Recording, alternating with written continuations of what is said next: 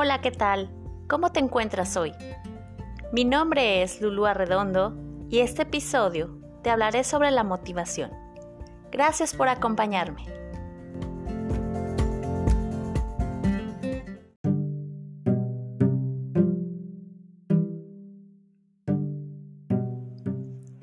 ¿Cuántas veces en tu vida te has dicho, quiero pero no puedo, quiero pero hoy no tengo ganas?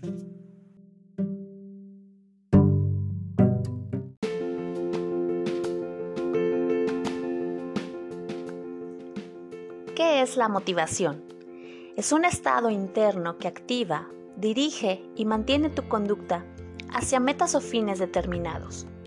Cuando estamos motivados, sentimos ese impulso que nos mueve a persistir y a accionar para culminar lo que nos proponemos y deseamos cumplir.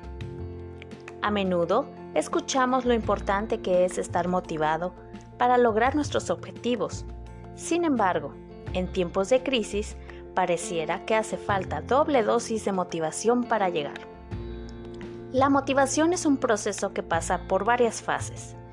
Inicialmente te sientes contento o contenta y bien al fijarte una meta.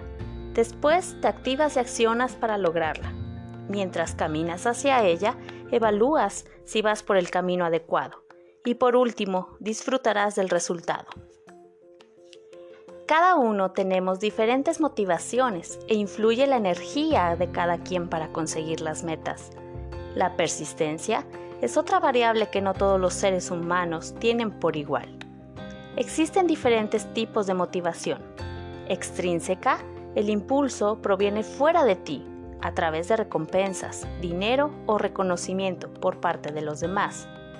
Intrínseca, el impulso proviene dentro de ti, a través de la autorrealización, productividad, crecimiento profesional propio.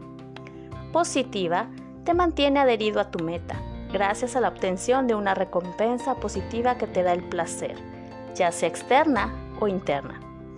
Negativa te mantiene adherido a tu meta para evitar una consecuencia desagradable, ya sea interna o externa, como el castigo, la humillación, la frustración. Existen diversos autores que clasifican la motivación en diferentes teorías, siempre considerando aspectos tales como necesidades, aspiraciones, nivel de satisfacción, procesos cognitivos, autorrealización, expectativas, entre otros, que influyen en motivarte o desmotivarte. ¿Te has preguntado qué acciones puedes realizar para aumentar tu motivación? Primero, divide tu meta final en pequeñas submetas. De esta manera, irás consiguiendo alcanzarla y te sentirás cerca de lograrlo. Guarda toda tu energía física y emocional. No la malgastes en distractores, pues te alejarás de tu objetivo. En ocasiones tenemos que dedicar tiempo, invertir dinero a corto plazo, para de esta manera conseguir el objetivo. Esfuérzate y toma decisiones buenas en ello. En el camino aparecerán inconvenientes. Asúmelos, son parte del proceso. Quejarte gasta energía y no soluciona nada. No inviertas tiempo en ello. Autocontrólate, oblígate a hacerlo, aunque tengas poca energía y pocas ganas. Te darás cuenta que hay días en los que sí hacemos las cosas. Realmente no es para tanto limitarte. Te entran esas ganas. Cuando te sientas alegre, optimista y con más energía, aprovecha para realizar tus tareas difíciles o que sientas te cuestan más trabajo. Todo, todo se contagia. Pesimismo y optimismo. Rodéate de personas optimistas. Disfruta del camino para luchar por otro sueño.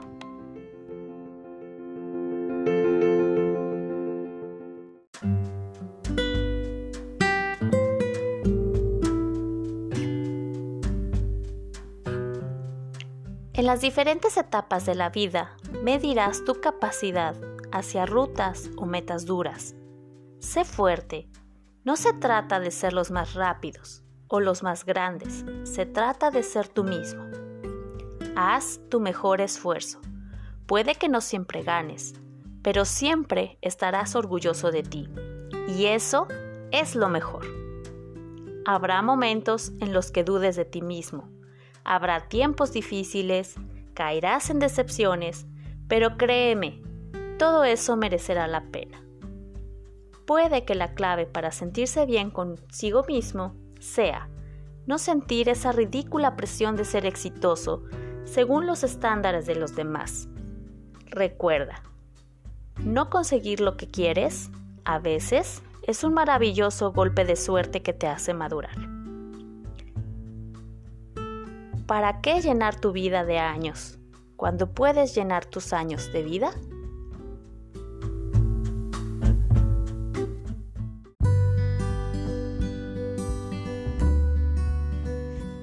Muchísimas gracias por sintonizarme. Nos escuchamos en el siguiente episodio. Ten un excelente día.